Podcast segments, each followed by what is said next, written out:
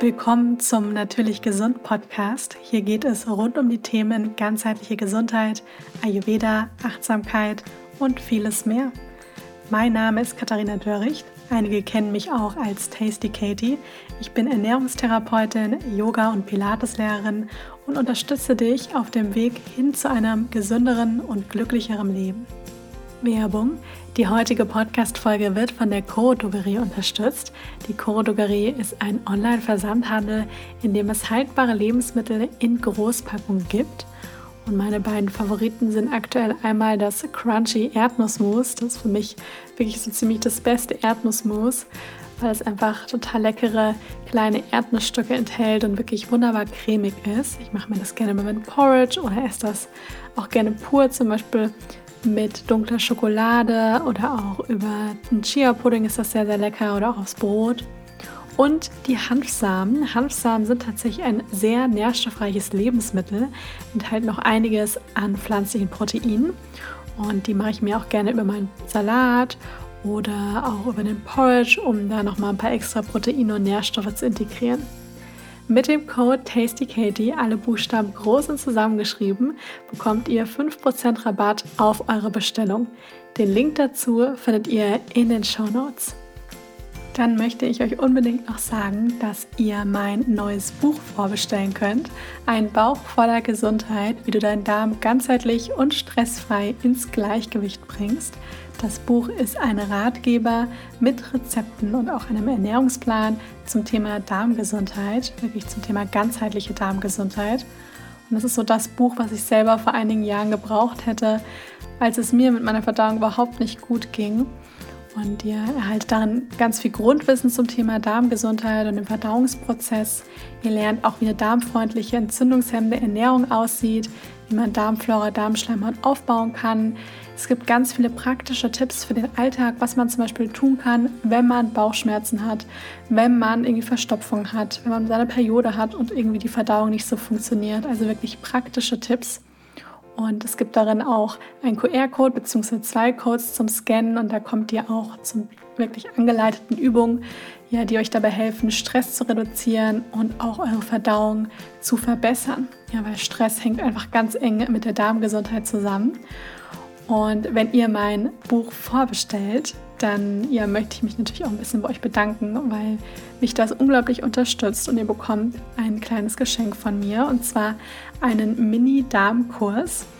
Und das ist ein Kurs, in dem ihr in mehreren Videos lernt, wie ihr eure Darmschleimhaut und Darmflora aufbauen könnt und auch welche Auswirkungen Stress hat und wie man das Ganze auch schön unterstützen kann.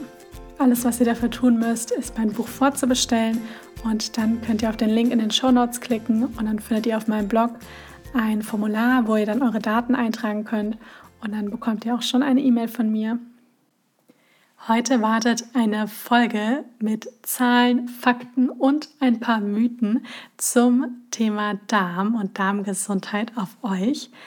Denn ich möchte heute so eine kurze, knackige Folge aufnehmen, wo es wirklich ja einfach um die wichtigen Dinge rund um den Darm geht und so ein bisschen Grundwissen auch, sodass ihr einfach lernt und vielleicht wisst ihr es teilweise auch schon und wirklich versteht, was der Darm für ein unfassbar faszinierendes Organ ist. Und ich finde, wenn man den Darm ein bisschen besser versteht, dann kann man auch immer ja besser damit arbeiten, sich vielleicht Dinge auch besser vorstellen.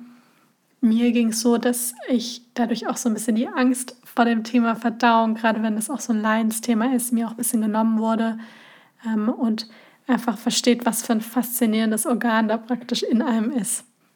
Die Folge ist auch so eine kleine Vorbereitung für den Oktober, denn im Oktober ist ja der Monat, in dem mein neues Buch Ein Bauch voller Gesundheit, wie du deinen Darm ganzheitlich und stressfrei ins Gleichgewicht bekommst, rauskommt. Und ich freue mich da schon so sehr darauf, weil ja das ganze Thema Verdauung einfach lange ein Leidensthema, jetzt ein Herzensthema für mich ist. Und es mir ganz wichtig ist, das Thema auch so ein bisschen raus in die Welt zu tragen und das Thema Darmgesundheit auch noch besser zu verstehen und auch zu verstehen, wie man mit dem Lebensstil und kleinen Dingen im Alltag ganz viel erreichen kann und was man auch bei speziellen Beschwerden auch wirklich machen kann und das ist so ein bisschen die Intention auch hinter dem Buch, warum ich das geschrieben habe. Und ich möchte gerne, dass der Oktober bei mir im Podcast und auch auf den Social-Media-Kanälen so ein bisschen der Darmmonat ist und einfach ich euch da ganz viele Tipps rund um das Thema Darmgesundheit mitgebe. Und deswegen ist das, glaube ich, jetzt eine ganz gute Vorbereitung, ein ganz guter Start, wo ich, wo ich euch einfach einige ja, Fakten und Zahlen und auch ein bisschen Mythen ähm, zum Thema ja, Darmgesundheit mitgebe, aber auch aufkläre. Und deswegen äh, ja, gibt es jetzt diese Folge.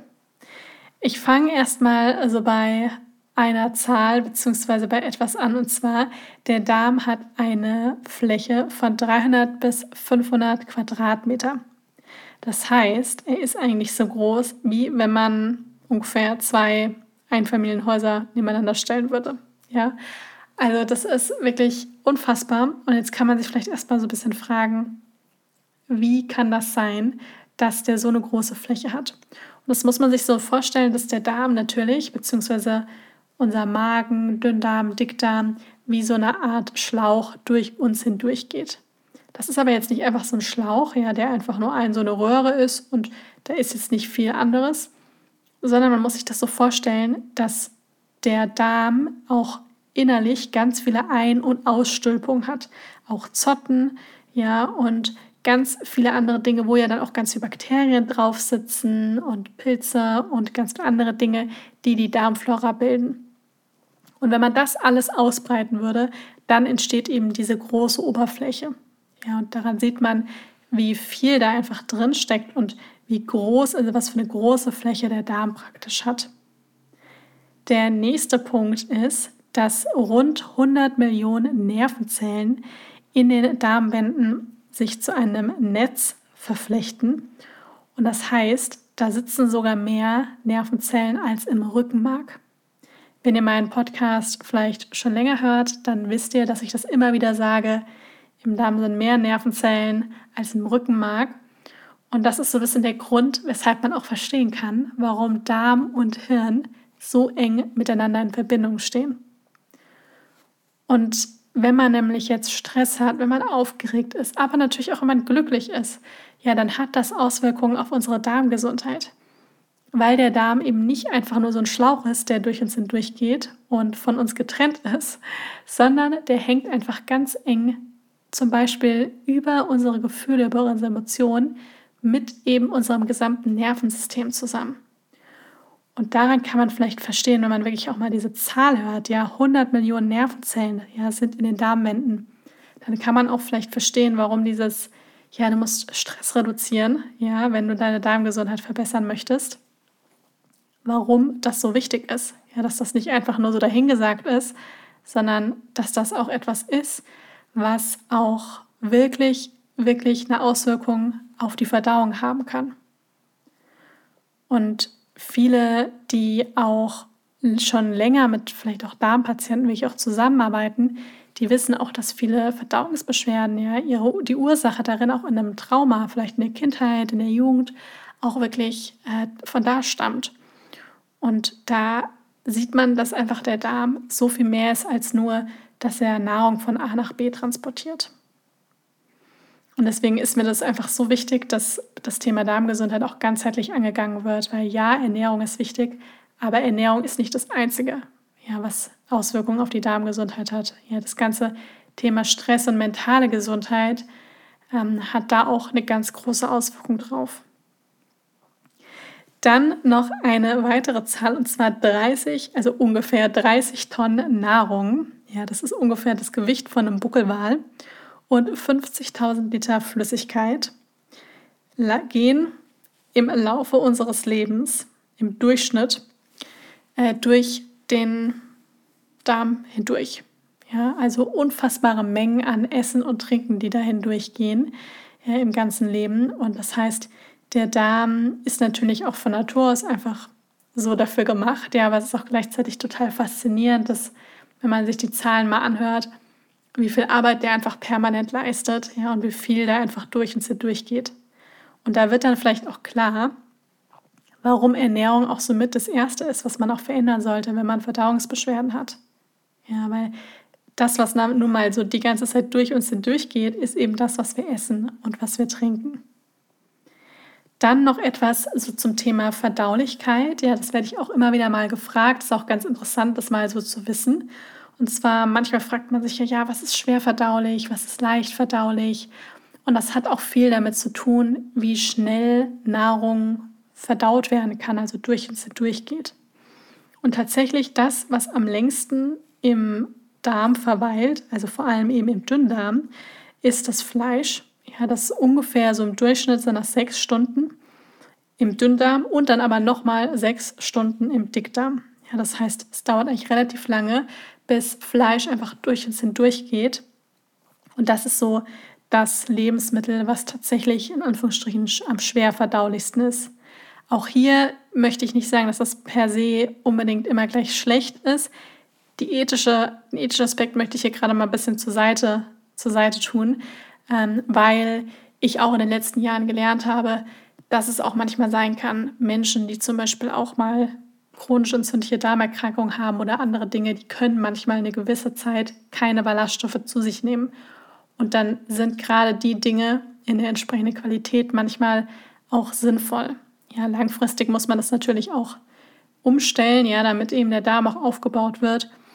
Aber man kann nicht per se sagen, da muss für jeden gestrichen werden. Genau, was zum Beispiel sehr, sehr schnell durch uns durchgeht, das wäre jetzt als Beispiel Wasser oder ein Kräutertee. Ja, das braucht nur eine halbe Stunde. Aber auch das, ja, auch Flüssigkeit muss verdaut werden. Und das ist auch mit so der Grund, warum auch manche Menschen auch merken, wenn sie super, super empfindlich sind, dass sie sogar, ja, sogar Wasser auch richtig spüren, ja. Und eigentlich alles, was wir praktisch in den Mund nehmen und was wir schlucken, ähm, wird praktisch verdaut und braucht natürlich auch eine gewisse Zeit, bis es eben verdaut werden, also bis es verdaut werden kann und bis es dann auch wirklich eben ja auch wieder ausgeschieden werden kann. Dann ein Mythos und zwar gibt es ja diesen schönen Spruch, nach dem Essen solltest du ruhen oder tausend Schritte tun. Und im Endeffekt, wenn man das genauer anguckt, dann ist tatsächlich eine Kombination aus beidem wahr. Ja, also von daher ist es tatsächlich ein Mythos, der schon auch irgendwo stimmt. Denn eigentlich ist es so, dass es gut ist, wenn man zum Beispiel gegessen hat oder auch während dem Essen, dass man da jetzt nicht gleich aufspringt und durch die Gegend läuft, ja, sondern dass man kurz ruht, ja, so ein paar Minuten, kurz noch sitzen bleibt, tief durchatmet und dann aber am besten so na, entweder eine halbe Stunde danach, eine Viertelstunde danach anfängt, sich zu bewegen. Ja, ist tatsächlich auch super für den Blutzuckerspiegel. Und mit bewegen meine ich jetzt nicht, dass man seine Jogging-Schuhe anziehen muss und dann erstmal eine Stunde im Block läuft, also richtig rennt, ja, weil das ist jetzt nicht so toll für die Verdauung, aber wirklich so ein bisschen spazieren gehen oder mal durchsaugen, ja, also das muss nicht unbedingt immer gleich der Spaziergang im Wald sein. Das kann auch andere Dinge sein, wo man einfach seine Muskeln betätigt und wo man einfach ein bisschen in Bewegung kommt. Ja, und ähm, das ist dann tatsächlich etwas, was auch sehr gut für die Verdauung ist. Und wenn man zum Beispiel viel sitzt, dann spürt man ja oft auch, man hat gegessen und dann sitzt man und sitzt man und fünf Stunden später sitzt man vielleicht immer noch, dass man sich dann wirklich ziemlich aufgebläht fühlt. Und hingegen, wenn man eben kurz danach vielleicht noch ein bisschen sitzt und dann direkt aufsteht und läuft, dann fühlt man sich meistens sehr viel besser. Und dieses direkt nach dem Essen sich hinlegen und schlafen, da kann ich immer nur sagen, gerade wenn man auch Sodbrennen hat, das eher meiden. Ja, weil das führt dann eher dazu, dass der Speisebrei so wieder ein bisschen nach oben befördert wird, ja, und dann einfach die Säure aufsteigt und das führt dann eher ja, zu diesem unangenehmen Brennen. Das heißt, hier lieber dann ein bisschen in Bewegung kommen. Dann ein nächster, und da kann ich euch jetzt wirklich sagen, das ist ein Mythos, der sich sehr hartnäckig hält. Ich muss noch ein bisschen schmunzeln, wenn man das noch irgendwo hört, weil viele da einfach ganz fest dran glauben. Aber da muss ich leider äh, enttäuschen, denn ein Schnäpschen fördert die Verdauung. Das ist tatsächlich ein absoluter Mythos, das ist nicht so, ähm, denn Alkohol macht den Darm tatsächlich träge. Man hat, also viele haben ja tatsächlich das Gefühl, das hilft, ja, aber mehr so, weil das ein kurzer wie so ein Schock ist, so ein kurzer für, das für den Verdauungstrakt. Und wenn dann, dann ist es, ich sag mal, die paar Kräuter, die jetzt zum Beispiel in so einem Bitterschnaps mit drin sind, ja, die der Verdauung so ein bisschen gut tun. Ja, aber da würde ein bitterer Tee oder ein Kräutertee sehr viel besser helfen. Denn das ist etwas, was tatsächlich viel gesünder ist. Ja, und gerade der Alkohol, der belastet dann auch eher die Leber. Ja, und oft trinkt man ja dann sowas, wenn man eh schon recht schwer und fettig gegessen hat. Da kann ich nur sagen, das ist definitiv leider, vielleicht auch nicht leider, je nachdem, ähm, nichts, was die Verdauung fördert. Dann etwas, was definitiv auch richtig ist, und zwar Kümmel. Hm, damit ist jetzt der klassische Kümmel oder auch Kreuzkümmel gemeint. Ähm, der verhindert im Kohl Blähungen. Ja, natürlich kommt es immer auch so auf die individuelle Konstitution drauf an. Aber wenn man grundsätzlich Kümmel in etwas gibt, was eher blähungsfördernd ist, wie zum Beispiel eben Kohlgemüse, wie aber auch Brot ähm, oder auch Sauerkraut, ja, dann ist es tatsächlich etwas, was ja schon eigentlich eher alte Tradition hat, weil das oft auch unsere Großeltern auch schon gemacht haben. Dann ist es wirklich etwas, was für die Verdauung gut ist. Ja, und auch im Ayurveda sagt man ja immer, wenn man jetzt einen Dahl macht mit Linsen oder generell Hülsenfrüchte verwendet, dann ist das etwas, was man relativ schnell lernt. Da sollte man immer Kreuzkümmel, Fenchelsamen, vielleicht auch Ingwer dazugeben.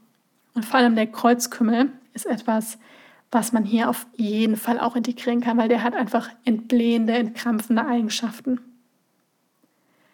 Dann noch das letzte, und zwar, das ist jetzt wieder ein wirklicher Mythos. Und zwar, Cola hilft bei Durchfall. Das ist tatsächlich falsch. Ja, das, was Cola tatsächlich macht, wenn man wirklich starken Durchfall hat, auch erbricht und weshalb man auch kurzzeitig das Gefühl hat, dass es jetzt, dass, dass man sich ein bisschen besser fühlt, ist dieses Gefühl von, dass der Kreislauf nicht so krass zusammenklappt, ja, weil da ja Zucker drin ist. Und deswegen hat man hier bis, also für eine kurze Zeit das Gefühl, oh, es geht mir ein bisschen besser. Ja, weil wenn wir ja stark Durchfall haben oder auch erbrechen müssen, dann verlieren wir ja wirklich viel Flüssigkeit, viel auch Elektrolyte. Und das, das ist halt der Grund, warum man sich dann kurz ein bisschen besser fühlt. Aber als Mittel, um Durchfall loszuwerden, ja, ist es tatsächlich eigentlich nicht geeignet. Und da sind sich eigentlich, also jemand, der sich gut mit dem Darm auskennt, weiß, das ist definitiv nicht das Mittel der Wahl äh, bei Durchfall oder auch Erbrechen. Und gerade auch bei Kindern wird eigentlich mittlerweile auch wirklich davon gewarnt, dass man das denen gibt, wenn sie irgendwie Durchfall oder Brechen haben. Ja, weil ähm, das sich auch nicht dafür eignet, um jetzt einfach nur Flüssigkeit Flüssigkeitsverlust auszugleichen. Ja, da lieber dann eine wirkliche Elektrolytelösung, wenn es gebraucht wird, Wasser, milder Kräutertee, diese Dinge. Und das Problem ist, da ist einfach irgendwo ja auch Koffein enthalten, aber eben auch eine Un Unmenge an Zucker. Und ihr wisst ja, Zucker und Darm ist jetzt nicht das Allerbeste, vor allem eben nicht in diesen Mengen. Und daher, ja, ist das nichts, wo man jetzt sagt, super. Also setzt das auf jeden Fall bei Durchfall ein und dann wird es sofort weggehen.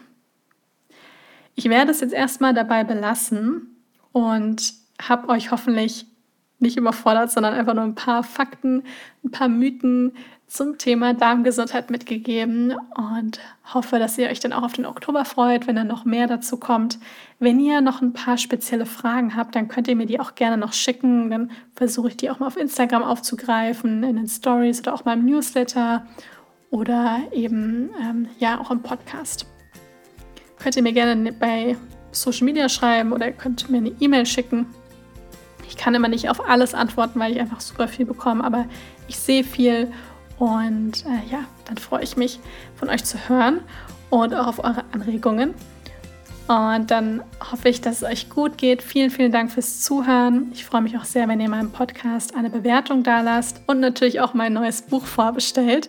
Den Link dazu findet ihr in den Show Notes. Und dann hören wir uns das nächste Mal wieder.